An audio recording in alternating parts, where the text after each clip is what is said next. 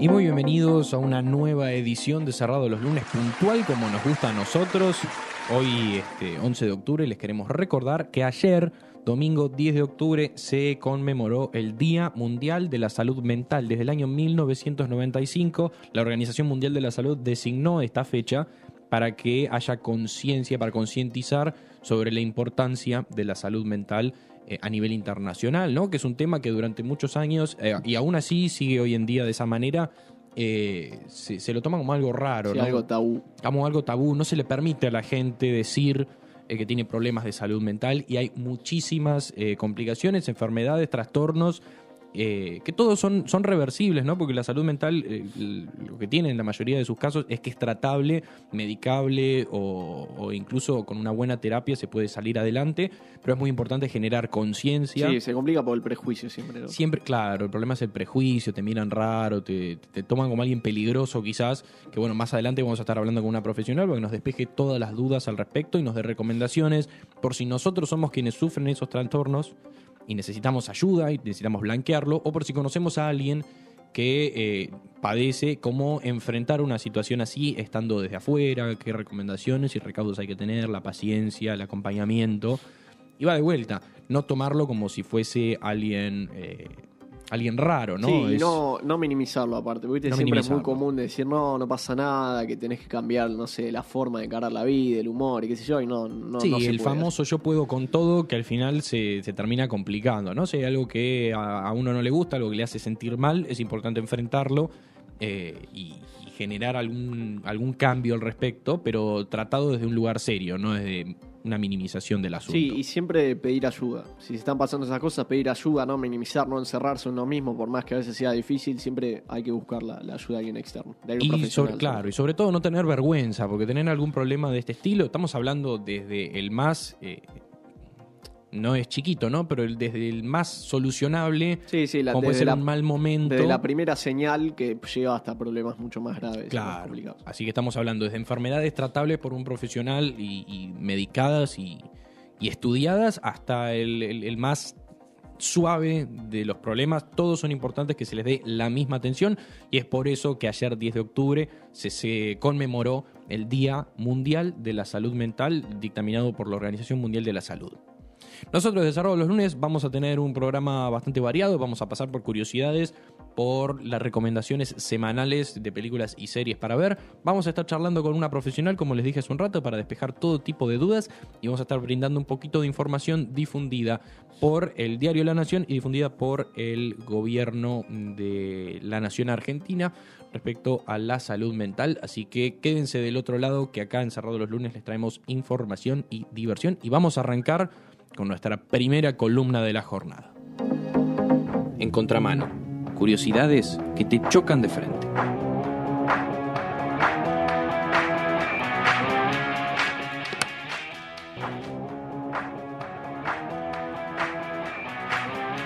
Bueno, y como la, semana pasada hablamos de deporte, eh, me pareció que era un buen gancho meter la presión eh, que sufren los deportistas, que a veces queda, queda tapada por el ritmo de competencia, por todo el negocio que se ha vuelto deporte profesional en general, no solo el fútbol, sino to- todos los deportes que compiten de esa manera y que generan mucho dinero. Sin ir más lejos, han habido casos en los últimos años que se hicieron muy conocidos. Sí. Estoy hablando del fútbol, ¿no? Pero tenemos desde el mediocampista colombiano de Boca, que no es Wilmar Barrios, el otro, que ahora no me acuerdo el nombre. Campuzano. No, otro. Sebastián Pérez, Seba Pérez. Seba Pérez, me parece. el que Sí. en Atlético Nacional. Sebastián Pérez, sí, que dijo que sufrió mucho estando en Boca, que sufrió incluso sí. depresión, Sí, no, fue no lo recordaba, pero sí. Eh, también se lo había criticado mucho por su decisión de ser vegano. De ser vegano. Sí. Entonces, Sí, fue un tema que se, se burlaron mucho de él también. sí, por ese- por ese ¿cómo el, el 5 de Boca va a ser vegano? Que al fin y al cabo es una decisión alimenticia que no cambia el, ri- el- el- el ritmo, el ritmo El deportivo, rendimiento el rendimiento deportivo. Gracias. Eh, pero bueno, eh, es uno de los ejemplos, ¿no? Él sufrió mucho, le costó decirlo, terminó blanqueándolo, se, fue del club y hoy si nos miramos, nos fijamos en sus redes, está mucho mejor de lo que estaba cuando llegó a Boca.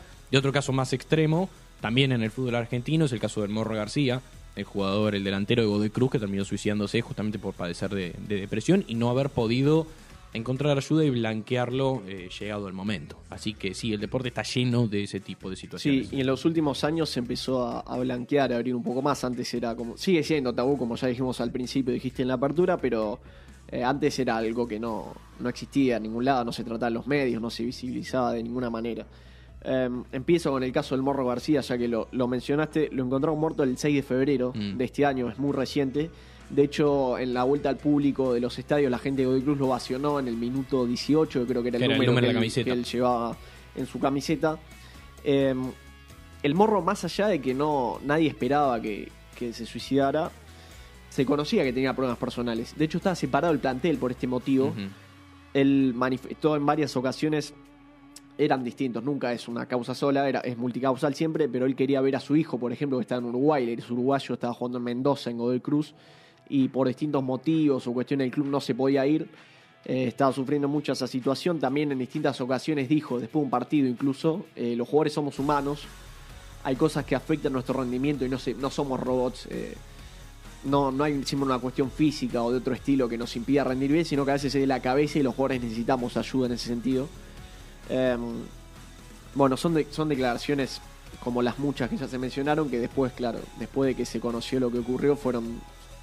Sí, se con el diario del lunes. señales. Sí, con el diario del lunes ves que eso eran señales. eh, hay cuestiones extrafutbolísticas que nos afectan eh, y manifestar el deseo de ver al hijo. También había tenido problemas con el entonces presidente de Hoy Cruz Sí, porque él se quería cambiar de club y no Él sé si había una quiso- desprolijidad al respecto. Sí, no lo quiso, no lo quiso vender, no lo quiso desprender Godoy Cruz de su contrato y, eh, y bueno, es como que había un combo de cosas que, que lo afectaban. Eh, también había sufrido la muerte de su hermano, eh, entonces como que fueron un combo de cosas que se juntaron y, y Sí, y si al mismo tiempo vos no tenés un acompañamiento como corresponde, estás alejado de tu familia y desde el lugar en el que estás no te dan el soporte que necesitas, se vuelve una situación bastante compleja. Que aún así, eh, hay que recordar, el tipo jugaba maravillosamente bien, por eso lo quería en grandes equipos, lo quería Boca, lo quería River, también Sí, lo y pretendían de además, afuera. eh, muchos se sorprendieron porque es un personaje muy carismático. De hecho, cuando ju- jugaba mucho con las cámaras, con las entrevistas, tenía una buena, buena relación con todos sus compañeros. O sea, por eso, no, no es que, que el, el- el suicidio es como el estereotipo, ¿no? De un Claro. tipo que está deprimido, que ya no se puede mover directamente, o que está triste todo el tiempo. O sea, escapa de esa imagen. Bueno, eso se lo vamos a preguntar a nuestra profesional cuando estemos hablando con ella, porque dicen que por lo general las personas que padecen de depresión no la muestran, no están mostrándose tristes. Es más, que aquellos que sí se eh, sí manifiestan ese sentimiento no tienen las mismas tendencias que aquellos que los ocultan, porque lo ocultan por, eh, por vergüenza, por miedo y que, bueno, justamente después te sorprendes, como fue el caso del actor de Robbie Williams, que decían que no le veían eh, en el trato cotidiano un- Sí, una señal de de- que tenía ese, ese padecimiento y finalmente se terminó suicidando, igual que el morro, yo me acuerdo de los goles, cómo festejaba, cómo se reía con, con los entrevistados, los entrevistadores. Hay un video de cómo se llama el pibe que hace el- las 30 preguntas. El Matías Pelicioni, el Libero Versus. No, Eh, el libro versus no, el, el de YouTube. Ezequiel puede ser. Ah, Ezequiel, sí. perdón, Bueno, Ezequiel. cuando, cuando Ezequiel lo entrevistó al morro, que fue más o menos por esa época, el tipo se mostraba, le hacía chistes, se, se reía. Que por lo general no sabemos si eso es un indicador, por eso vamos a hablar con, con los profesionales que están capacitados para, para decirnos si eso es o no un indicador, pero bueno, por lo general lo que pasa es eso, que no muestran lo que verdaderamente siente, como que intentan taparlo. Y bueno, en el caso del morro lo tapaba con los chistes, con el carisma, qué sé yo, eh, y lo recordamos igualmente como un gran jugador que tuvo el fútbol argentino. Sí, después eh, hubo otros casos, sin ir más lejos, los Juegos Olímpicos.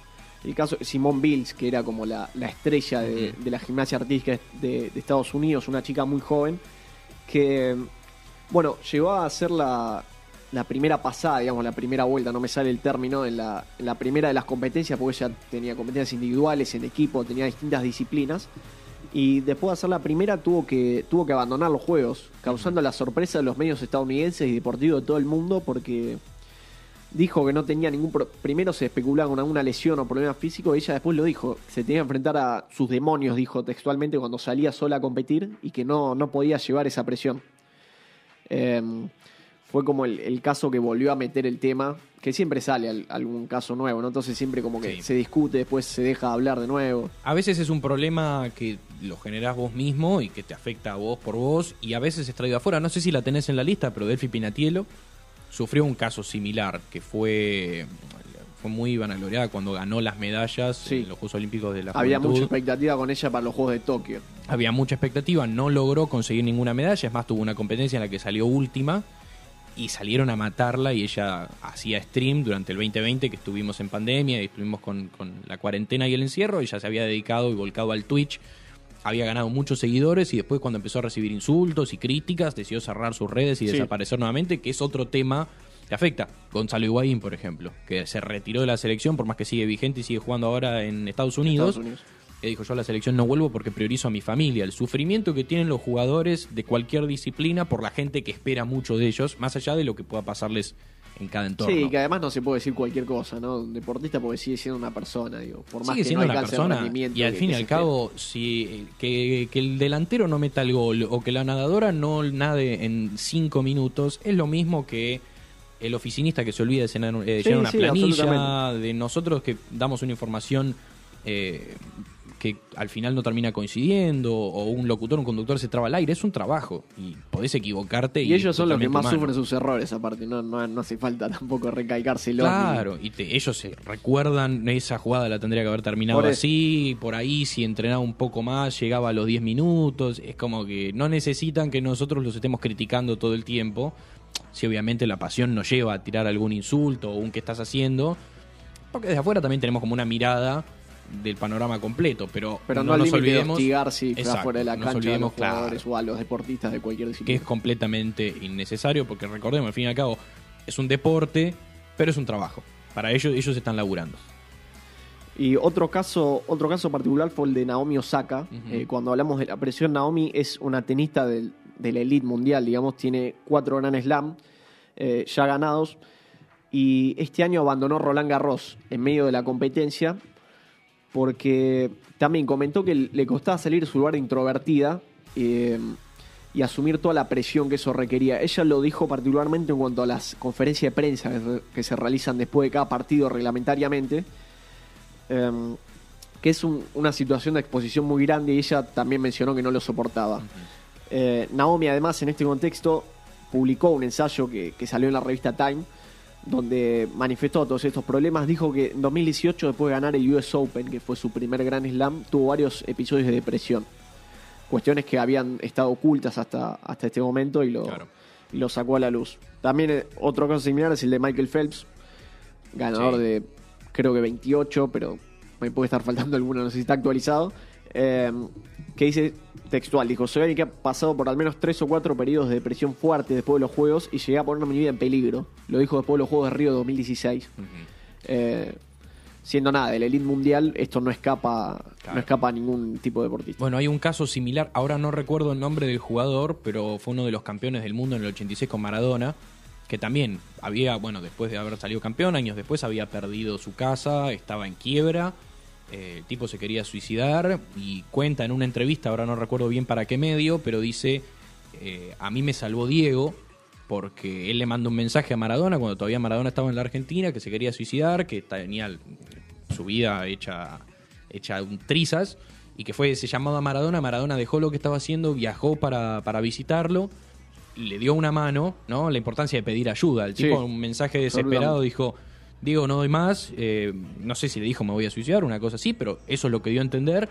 Y del otro lado también, ¿no? Recibir ese mensaje, acercarse y ayudar desde tu lugar. No poder, con decir, tranquilo, todo va a estar bien, no alcanza. No, no alcanza, hay que comprometerse. Totalmente. Y bueno, ahora voy a, a lo largo del programa voy a tratar de, de chequearlo en una tanda y después les digo bien el nombre del jugador, pero recuerdo que fue un campeón del 86 que, que tuvo la ayuda de Maradona para, para salir de este, de este problema, como muchos de los atletas que vos mencionaste, que han sufrido depresión después de ser campeones de grandes competencias y de estar en la mira de todo el mundo. Y te cierro con una historia que va a la década del 30. Eh, ya si hablamos que esto era tabú ahora, imagínate hace 80, 90 años. Eh, hablamos del tenista Hiro Sato, que llegó a ser 3 del mundo, ganó Wimbledon del 32 y era la ilusión de Japón en la Copa Davis. O sea, había mucha presión puesta en él. En 1934 viajaron, tenían que viajar a Australia para jugar una serie de que en ese momento se llamaba la Copa Lawn, la Copa Lawn, eh, que luego se renombró como Copa Davis, pero es la misma competencia. Cuando estaban pasando por el estrecho de Malaca, eh, se suicidó por la, porque pensó que no iba a poder rendir satisfactoriamente. Él había manifestado arriba del barco donde viajaban que, que se sentía mal, que tenía dolor de estómago y otro tipo de afecciones. Cuando lo examinaron vieron que no tenía nada físico y entonces, nada, pasó esa situación, ellos pararon en Singapur para recibir, para parar un poco el viaje, que era muy largo, y para recibir un banquete del cónsul, eh, el cónsul japonés. Y en ese banquete el cónsul le manifestó que no podía bajarse, que tenía que jugar sí o sí la serie porque tenían toda la fe puesta en él. Y también llegó un cable cuando estaban viajando de la Federación Japonesa de Tenis diciendo lo mismo, que Hiro tenía que jugar como sea. Claro. Asustado de no poder rendir, porque él pensaba que en esa situación no iba a poder eh, dar todo su potencial, se suicidó y dejó dos cartas. Una al capitán del barco pidiéndole disculpas por las molestias, por los inconvenientes que iba a generar esto. Y la otra a sus compañeros, pidiéndole que a pesar de esto jugaran y ganaran porque no quería no quería hacer una molestia. O sea, él se sintió como un inconveniente no poder jugar bien al tenis Mm. eh, por, por sentirse mal, por problemas psicológicos que tenía en ese momento que, bueno, se minimizaron. Y Eso también lo vamos final. a consultar en la entrevista, ese sentimiento de culpa que tiene la gente con depresión de sentir que es una carga y que su padecimiento es molesto para los demás. Pero esta historia es tremenda. Es tremendo, es tremendo.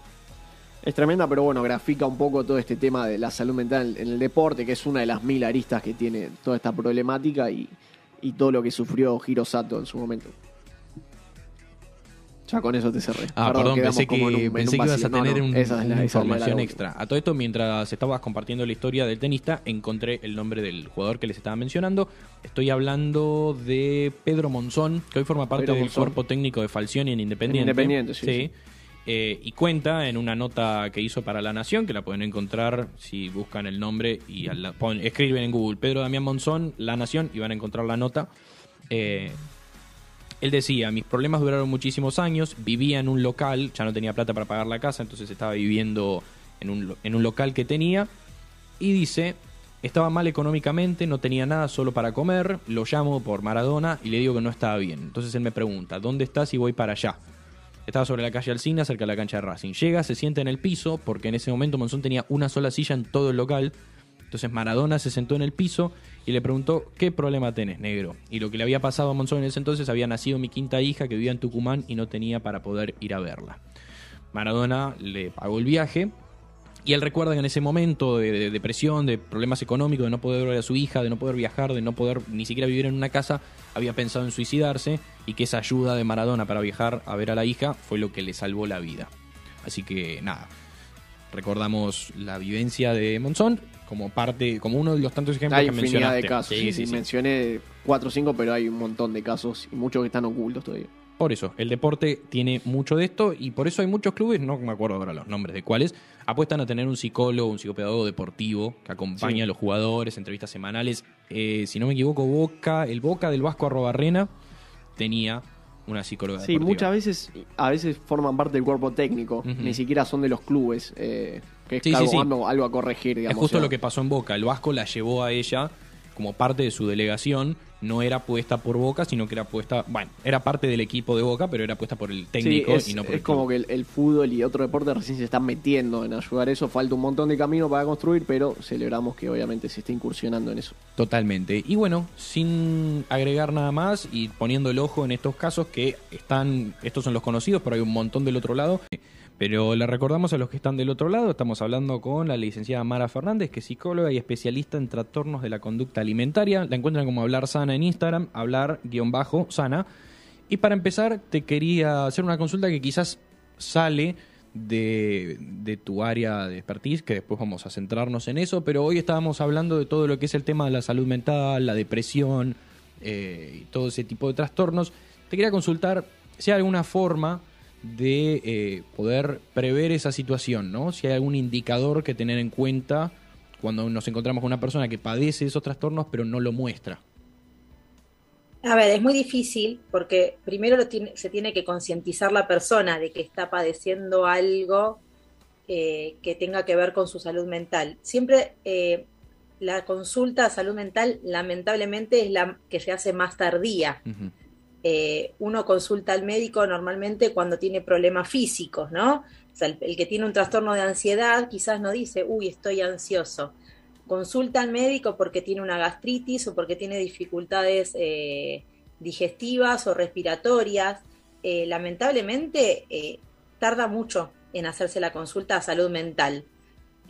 Lo mismo que, aquel que aquella persona que tiene como un síndrome depresivo, ¿no? No ya el trastorno porque el cuadro ya es más complejo, pero alguien que está angustiado o está triste suele pensar en que, uy, ya me va a pasar, esto es pasajero, o se siente culpable de sentirse así. Muchas personas se sienten muy culpables y avergonzadas de sentirse eh, angustiados, sin, sin, voluntad, desmotivados, como que estuviera prohibido decir me siento mal.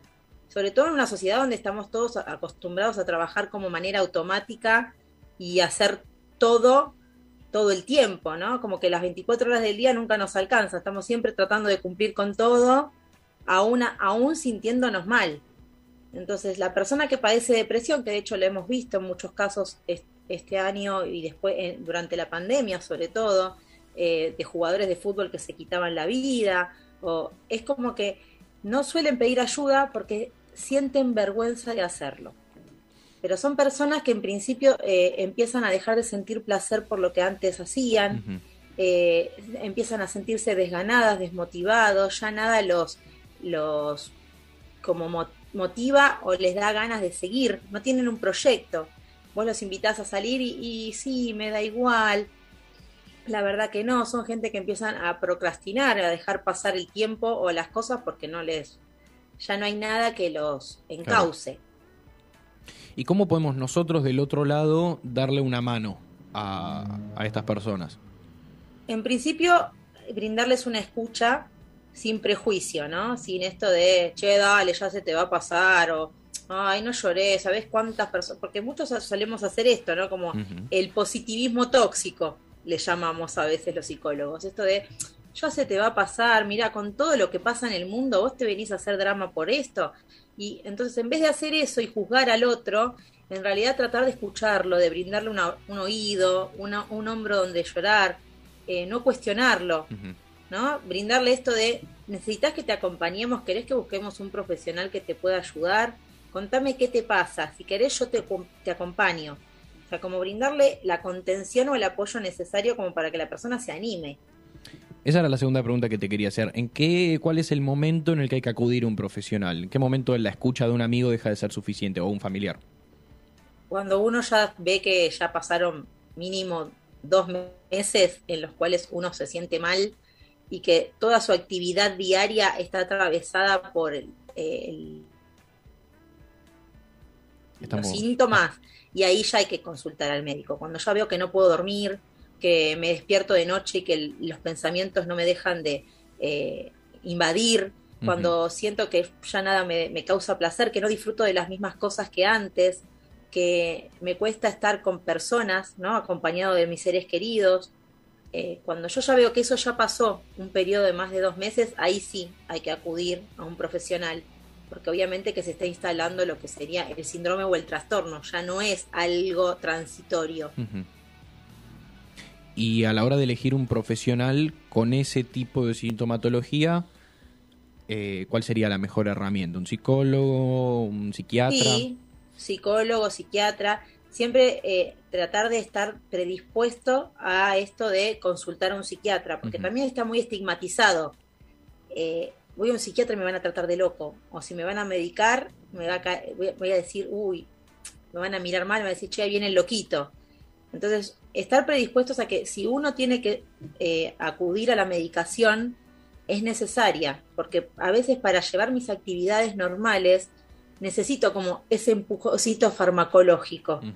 No siempre, pero a veces es necesario, ¿no? Por ejemplo, una persona que sufre ataque de pánico y tiene que viajar sí o sí mañana en avión por una cuestión laboral. No puede decir, no, yo no viajo en avión porque tengo miedo. Entonces necesita como esa ayuda farmacológica, obviamente guiada por un profesional acorde, para poder hacerlo. Porque también está limitado en su vida personal y en su vida laboral, si no. Entonces, siempre tratar de acudir a profesionales y con eh, la confianza y la seguridad de que el profesional con el que me estoy tratando va a tratar de elegir la mejor terapia que yo necesite. Hay una nota eh, en un medio extranjero que habla de que hay algunas, como, no sé si son tips o consejos para el autocuidado, ¿no? Como para evitar tener que recurrir a un profesional, sino que puedes ayudarte a vos mismo. Y, no sé, habla de hobbies, de tomarse un tiempo para uno mismo, de descansar, el tema de la respiración. ¿Qué tan real es que podemos enfrentar estos problemas por nuestra cuenta? A ver, eso sirve siempre y cuando la persona eh, sea la primera vez que presenta estos síntomas y cuente con las herramientas de afrontamiento y adaptación. Porque si es una persona que atravesó eh, algunos traumas tempranos de la infancia, algunas situaciones en las cuales ya varias veces el resolver conflictos le fue muy frustrante, no es lo mismo o sea, esa persona que a veces consulta ya lo ha intentado todo. No es como su último recurso. está bueno que tenga otro tipo de acompañamiento. Nosotros también muchas veces recomendamos esto del mindfulness, ¿no? Esto de la conciencia de, del, aquí y ahora, de, de, respirar, de relajarse. Tratamos muchas veces también de recomendarlo, pero siempre acompañado de un proceso terapéutico. Porque necesitan eh, acompañamiento. Yo no sé si esa persona, eh, por su cuadro, no puede tomar una decisión incorrecta. Claro, habría que ver caso por caso, digamos. Claro. En todo lo que hablamos de, las consultas médicas y lo que se tarda a veces en, llegar al, punto, ¿notaste que en la pandemia hubo una disminución o un aumento de consultas de gente que empezaba a sufrir más, más trastornos, más problemas de salud mental? Los primeros 15 días de la cuarentena, sí. Eh, fue en un momento que dije, uy, esto viene a pique, ¿no? O sea, lo digo como profesional y porque también vivo de esto. Pero los primeros 15 días sí, porque la gente decía, no, son vacaciones, esto es pasajero, ¿no? Claro. Cuando la, la cuarentena se fue extendiendo y dejó de ser 40 días, y esto fue progresivo, la empezó a aumentar un montón. La cantidad de consultas se triplicó o a veces cuadriplicó. Yo llegaba a un momento que, o sea, eh, como estaba en cuarentena, trabajaba los feriados porque total era siempre lo mismo. Claro. Pero eh, fue muy. La gente empezó a sufrir mucho las cuestiones del encierro, del aislamiento, el no poder ver a sus seres queridos, el temor a contagiarse, ¿no? Porque al principio era como este, este gran fantasma del cual todos desconocemos de dónde viene y que no sabemos qué nos va a hacer. Y entonces las personas empezaron a tener muchos trastornos de ansiedad, dificultades para dormir y, sostener el sueño, eh, empezaron con síntomas depresivos. Yo, yo que soy más eh, especialista en trastornos de la conducta alimentaria, empezaron a ver un montón de personas con eh, cuadros de desórdenes alimentarios, algunos que ya los traían de base, o sea que ya hacía años, y algunos los empezaron a manifestar en cuarentena con lo cual hizo que se incrementara mucho, sobre todo también por esto de que no se podía ir al médico. Yo creo que también eso influyó, con esto de que las consultas médicas no se podían hacer, eh, eso también incrementó que las personas se pusieran más ansiosas y angustiadas y que por eso consultaran con un profesional de la salud mental. Puede ser eh, que todas las consecuencias de la pandemia hayan aparecido en algunos casos, ¿no? Eh, una vez levantada la cuarentena, que haya sido como un efecto tardío en algunas personas y que estén padeciendo las consecuencias ahora que hay más libertad de movimiento, de trabajo y qué sé yo, que cuando se estaba encerrado. Suele pasar, porque las personas se empezaron a poner ansiosas al salir también, ¿no? Como esto de, ¿y ahora qué hago? ¿Y ahora cómo hago las medidas preventivas? Y si me contagio y contagio a mi papá o a mi abuela, eh, fue readaptarse porque toda nuestra vida pasó a ser en casa, gimnasio, trabajo, estudio, todo fue en las cuatro paredes de nuestras casas. De repente volver a salir a la afuera y reencontrarnos con el mundo real en algún punto, porque hay que usar barbijo, hay que tener ciertas medidas, también intensificó la ansiedad, porque es volver a acostumbrarse y readaptarse a, esta nueva realidad. Con lo cual, obviamente, que a muchos también se les despertaron muchos síntomas post cuarentena estricta. Mismo pasamos siempre, pasa esto, ¿no? De que de repente de estar muy restringidos pasamos a estar como muy libres, ¿no? Y empiezan esto de las fiestas clandestinas, porque, o la gente que empieza a decir, bueno, yo ya no uso barbijo, ¿no? o lo que veíamos ayer en el partido este de River Boca, Sí. o sea, que de repente la gente estaba como, no sabe qué hacer. Algunos están como muy miedosos y se cuidan y otros están como, como el, Todo lo contrario. libres sin ningún tipo de límite. Claro. ¿Cómo... mm, Me olvidé la pregunta que te quería hacer, eh, pero ya va a volver a mi mente en algún Eh, momento. mientras voy Obviamente. Perdón, se me, se me fue justo. Me diste el pie y desapareció. Eh, yendo a lo que es eh, trastornos alimentarios, ¿notás que, va, digo, vos trabajás más con, con adolescentes, ¿notás que en esta franja etaria cala mucho más ese tipo de problemas o no siempre es así?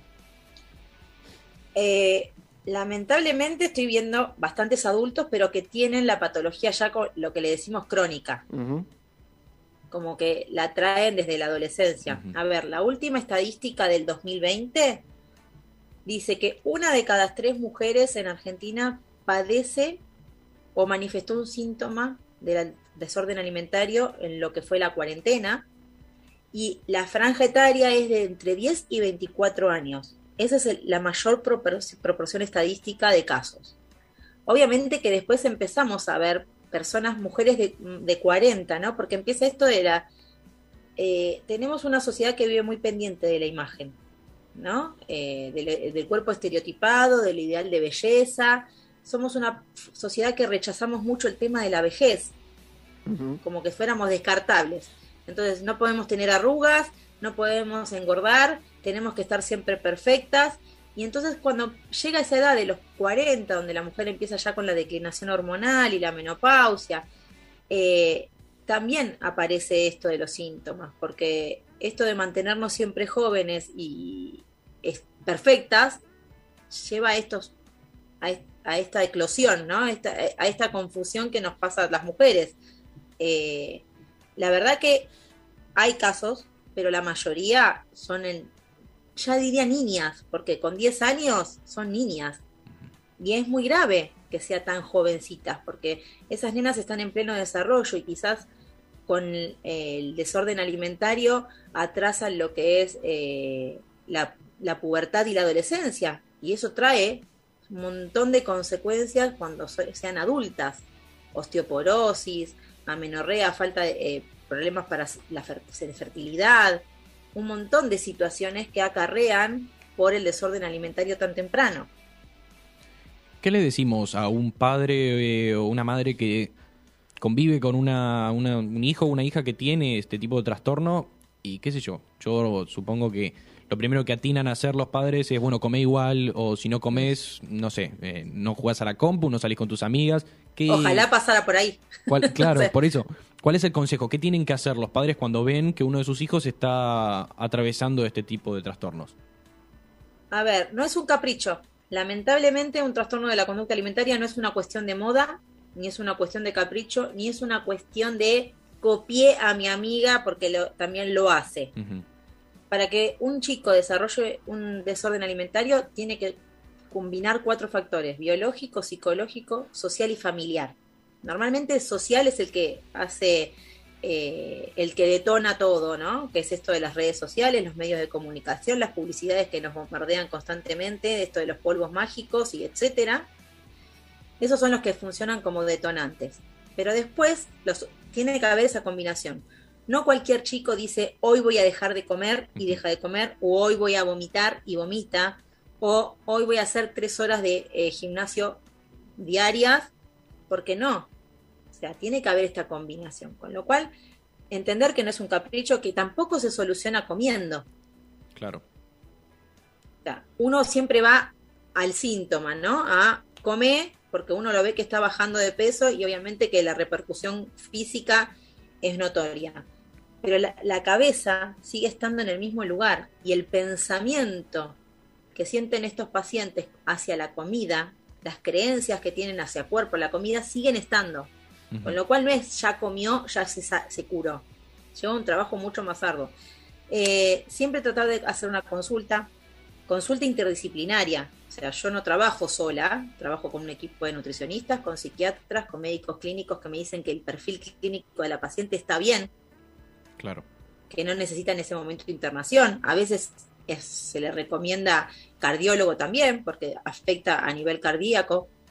pueden llegar a tener alguna insuficiencia. Entonces trabajamos todos en equipo y obviamente que trabajamos con la familia. Entonces siempre le decimos a la familia, tienen que estar predispuestos todo el grupo familiar para atravesar esta enfermedad. No es fácil, obviamente que no, tampoco es corta, lleva un proceso largo que hay que tolerarlo y que en algún momento puede ir bien y en algún momento puede tener una recaída y también hay que estar preparado para sostenerlo en esa recaída.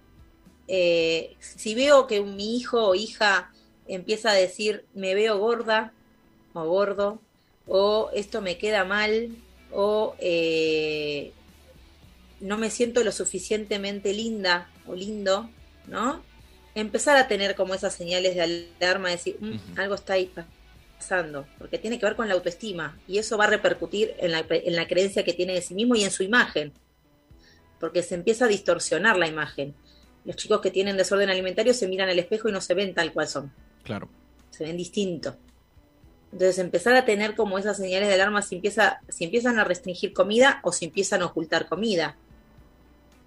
Eh, si veo que va muchas veces al baño, si le empiezo a encontrar ciertos, ¿no? como diuréticos o algún tipo de sustancia que pueda inducir al vómito o a la diarrea, si tiene una actividad eh, física exigente, también tenerlo en cuenta y hablar, hablar con nuestros hijos sobre el tema. Eh, se perdió mucho esto de sentarnos eh, a la mesa y comer todos juntos, ¿no? Como familia y compartir. Entonces ahí es donde a veces no nos damos cuenta, porque estamos inmersos en esa pantallita que, tanto nos capturó, eh, no nos damos cuenta de lo que pasó, de lo que está pasando a nuestro alrededor. Y a veces hacemos estos comentarios tan poco fortuitos de, uy, che, ¿viste fulanita? Uy, mirá, engordó. Uy, mirá, se hizo una cirugía, qué mal que le quedó. Y eso, de alguna forma, va marcando el perfil de nuestros hijos, de lo que uno supuestamente espera de ellos. Y eso es lo que hace que después detone en un desorden alimentario. Claro. Bueno, eh, Mara, primero que nada agradecerte por este rato que conversamos. Eh, la verdad que fue bastante informativo, tanto en lo que son los trastornos de depresión como lo que son los trastornos alimentarios, a prestar atención, a dejar de lado todos esos comentarios estigmatizantes que no ayudan ni a la persona ni a que se, se, deje de demonizar o de minimizar este tipo de problemáticas. Eh, les recordamos a todos que estuvimos hablando con la licenciada Mara Fernández, que la pueden encontrar en Instagram como hablar-sana Así que nada, muchas gracias por este ratito. Muchísimas gracias a ustedes por el espacio. Por favor. Eh, la verdad que la salud mental hay que cuidarla, es parte de nuestra salud integral, ¿no? O sea, el concepto de salud dice un equilibrio físico, eh, psicológico y espiritual. Y si alguna de esas patitas se caen, uno no está sano. Y afecta a las demás. Claro. Bueno, con ese, con ese consejo y con esa reflexión nos vamos a despedir por hoy. Les recordamos a los que están del otro lado que nos pueden encontrar en Encerrado los lunes ok-bajo, que es nuestra nueva cuenta de Instagram.